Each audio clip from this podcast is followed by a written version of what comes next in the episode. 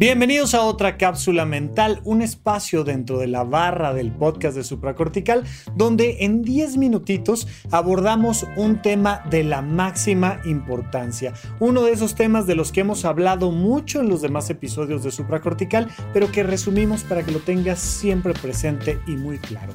El día de hoy vamos a platicar sobre la ansiedad.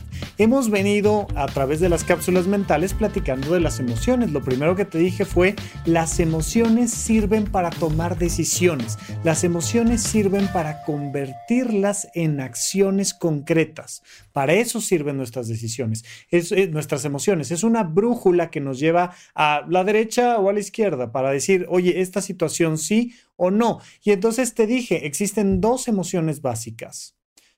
El sí y el no. Verde, rojo. Llámale como quieras, bueno, malo, como tú quieras. Pero en general, si no se siente bien, no está bien. Y si se siente bien, está bien. Nuestras emociones son la brújula de nuestra vida que nos lleva a cambiar la ruta, a tomar nuevas decisiones. Perfecto. Ya tenemos esos elementos básicos. Ya sabemos para qué sirven las emociones y cuáles son las dos emociones principales. Ahora te dije, bueno, hay tres emociones fundamentales. La alegría, que engloba, es una caja, ¿no? Así como cuando estás en mudanza y pones una caja que dice, este, cuarto de los niños o que pones libros, no significa que todo lo que esté ahí sea idéntico, pero en esa caja que se llama alegría, metimos todas las emociones positivas, la ternura, el entusiasmo, el amor, todo lo metimos ahí adentro en esto que se llama alegría. Caja número uno de emociones. Y luego te dije, de las emociones negativas hay dos, el enojo y la tristeza. En la caja del enojo vamos a meter todas las emociones negativas contra el otro. Eso que me hiciste tú, es que te odio, me chocas, me decepcionaste, todo lo que va hacia afuera le vamos a llamar enojo. Y en la caja de la tristeza es todo lo que va hacia adentro. es que me siento, es que qué tonto, es que por qué lo hice, es que qué barbaridad, es que ya lo perdí, es que todo lo que va hacia adentro lo metimos en la caja de la tristeza. Pero hay una tercera caja que te dije, la platicamos después. Y esta caja es la caja de nuestra ansiedad. Una super caja. De hecho, es una de las cosas más comunes de nuestra existencia como seres humanos. ¿Por qué? Bueno, pues porque los seres humanos somos simios. Pero más que simios, los seres humanos somos mamíferos. Y los mamíferos nos distinguimos por nuestra ansiedad. Somos seres que, que, todo el tiempo evolucionamos de una especie como de roedor, rata, una cosa así rara que tenía los ojos medio para arriba, que era todo el tiempo estamos sintiendo que algo nos va a aplastar, que alguien nos va a comer, ¿no? ¿Has, has visto un conejito? Seguramente alguna vez has acariciado un conejito o has visto que alguien acaricia un conejito. Y entonces pues, tienes aquí el conejito blanco con sus orejas y tal. Y ves al conejo así, con ojos de, Aquí alguien quiere mis patitas para que le dé buena suerte, o aquí alguien quiere hacer este caldo de conejo de, ah, no, ¿no? Y cuando, cuando vas conviviendo con N cantidad de mamíferos, te das cuenta de que todos andamos medio ansiosones, ¿no? Evidentemente, mientras más arriba en la cadena alimenticia estás, pues como que los ves con más seguridad, pero en realidad es, oye, no te acerques mucho, lo vas a poner nervioso. Y entonces de repente un oso ve que alguien se acerca un león y es de esto, esto, ¿qué? Espérame. Ah, ah, ah, y empieza a generarse un proceso de ansiedad. Mira, esta caja de ansiedad que tiene el título de ansiedad de un lado si la volteamos, la etiqueta que está del otro lado se llama miedo. El miedo es el nombre genérico de la ansiedad. El miedo es un sistema de alarma. A diferencia de la tristeza y el enojo, a diferencia de la alegría, la ansiedad más que una emoción es una alarma que se encendió. Es un sistema de alarma que a través del miedo nos orienta hacia la supervivencia. Claro, está generado hace millones de años este, este sistema de alarma Y bueno, hoy en día los seres humanos tenemos mucho menos que temer que hace 500 años o que hace 2000 años o que hace 10.000 años o que hace 100.000 años, porque sí, los seres humanos tenemos más de 100.000 años en este planeta Tierra y, y la vida era mucho más peligrosa. Mira que si hoy en día seguimos con temas de que es peligroso salir a la calle, imagínate en otros entonces. Necesitamos estos sistemas de alarma para cuidarnos y para protegernos. Todos necesitamos sentir miedo. El problema del miedo y cuando le llamamos ansiedad, es cuando por un lado ya realmente no nos está protegiendo de nada. Por ejemplo, oye, me da miedo el examen de lunes. Pues vaya, no es que te vaya a pasar algo físicamente por reprobar el examen. Va a haber una serie de consecuencias sociales, familiares. Sí, sí, sí académico, por supuesto que va a haber consecuencias académicas, pero en realidad el miedo que te da no está equiparado a la consecuencia real que podría haber. Entonces, ¿de qué nos está protegiendo? Pues como no nos está protegiendo de algo en especial, no le llamamos miedo, ¿no? Si de repente este, e, e, empieza a temblar y empiezas a ver que se empieza a caer el techo, no dices, ay, como que tengo ansiedad, me dio miedo, se me estaba cayendo el techo encima. Se encendió un sistema de alarma, se activa todo el sistema simpático de nuestro sistema nervioso central, se activa el sistema de alarma y te lleva a buscar protegerte, cuidarte, cuidar tu propia vida y tu propia estructura. Y entonces ese miedo es sano. ¿Por qué es sano? Porque nos está cuidando de algo, porque la intensidad del miedo es adecuada para la posible consecuencia que puede haber sobre tu salud, sobre tu vida, y porque además es breve.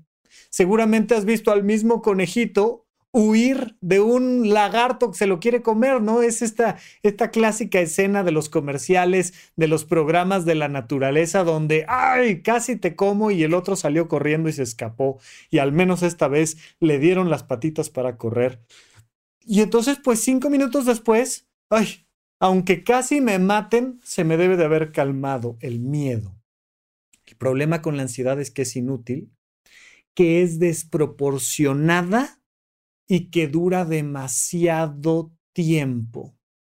Mientras más dura ese miedo, mientras más intenso es y mientras más inútil es, le llamamos ansiedad. ¿Qué es la ansiedad? Pues es el miedo prolongado. ¿Qué es el estrés? Es el miedo prolongado, es la ansiedad prolongada en el tiempo. Y entonces estás todo el tiempo con una pregunta en la cabeza. Ay, ¿y si pasa esto? ¿Y si repruebo? ¿Y si me dice? ¿Y si me, y si me contratan? ¿Y si me despiden? ¿Y si nos casamos? ¿Y si nos divorciamos? ¿Y, si, y todo el tiempo estamos con un ¿y si? Es una pregunta sin contestar. Por eso en otras ocasiones en el podcast de supracortical te he dicho, la ansiedad es una pregunta sin contestar.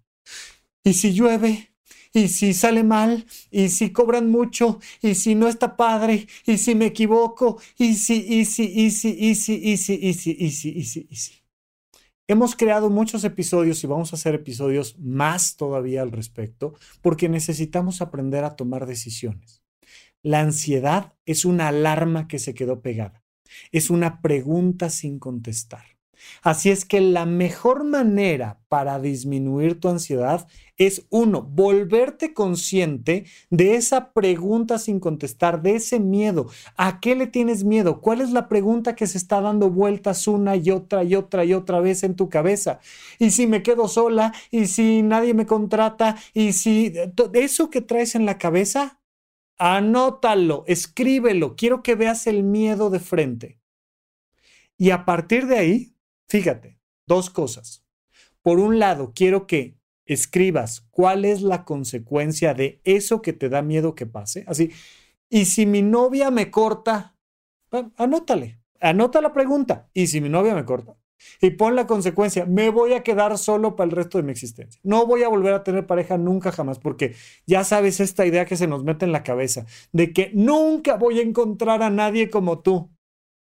Neta, en un planeta de casi 8 mil millones de personas. ¿No voy a encontrar a alguien como tú? Mm, está raro, pero te la paso. Anótalo. Y si nunca encuentro a nadie más como tú. Y pon, ¿cuál es la consecuencia? Y si eso pasa, ¿qué? Pues que me voy a quedar solo para siempre. Muy bien, ahora quiero que me digas qué vas a hacer si te quedas solo para siempre. Bueno, pues, pues tendré que pues, salir con amigos o tendré que reconstruir mis vínculos familiares o tendré que algo, ¿no? O sea, algo tendré que hacer. Pues sí, anótalo. ¿Cómo qué? Bueno, pues yo creo que yo creo que ver a mis amigos. Ok. ¿Cuándo podrías ver a tus amigos? No, pues es que este fin de semana está complicado y fíjate que no traigo la. Perfecto. No me digas cuándo no, dime cuándo sí. Pues en tres semanas. Pues anótate, en tres semanas. Si ahora que vamos a hablar mi pareja y yo me corta, pues en tres semanas me voy de fin de semana con mis amigos.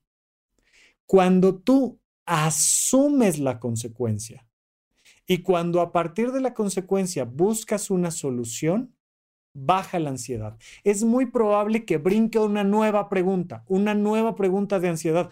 Y si mis amigos este, no quieren ir, anótale. Y si mis amigos no quieren ir, no, pues me iré con mi primo. Ah, pues anótale, pues me voy con mi primo.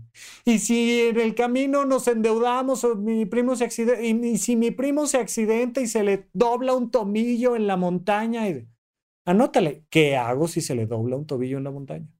Ah, bueno, pues hablaré al servicio de urgencias. Anótalo. En la medida en la que tú vas contestando tus preguntas de ansiedad, la ansiedad va bajando. Dentro del mundo de las emociones, dentro del conocernos a nosotros mismos, es muy importante que que identifiquemos eso que nos causa ansiedad. La ansiedad es una pregunta sin contestar. Es un miedo exagerado en intensidad, exagerado en el tiempo e inútil. Entonces se genera esta ansiedad. Vamos a trabajar con la ansiedad escribiéndola, anotando la consecuencia de la pregunta que nos estamos repitiendo y poniendo una posible solución. Y vas a ver cómo tu ansiedad va a ir disminuyendo. Así es que muchísimas gracias por acompañarme en otra cápsula mental. Seguimos platicando aquí en la barra del podcast de Supracortical. Gracias por escuchar Supracortical. En verdad me interesa muchísimo conocer tu opinión sobre este episodio o cualquier otro que quieras platicarme. Puedes encontrarme como arroba Rafa Rufus en Twitter, en Facebook y en Instagram. Quiero darte las gracias por escuchar Supracortical y sobre todo por suscribirte y seguirme donde sea que estés escuchando este programa y así te puedes enterar todo el tiempo de nuestros próximos estrenos.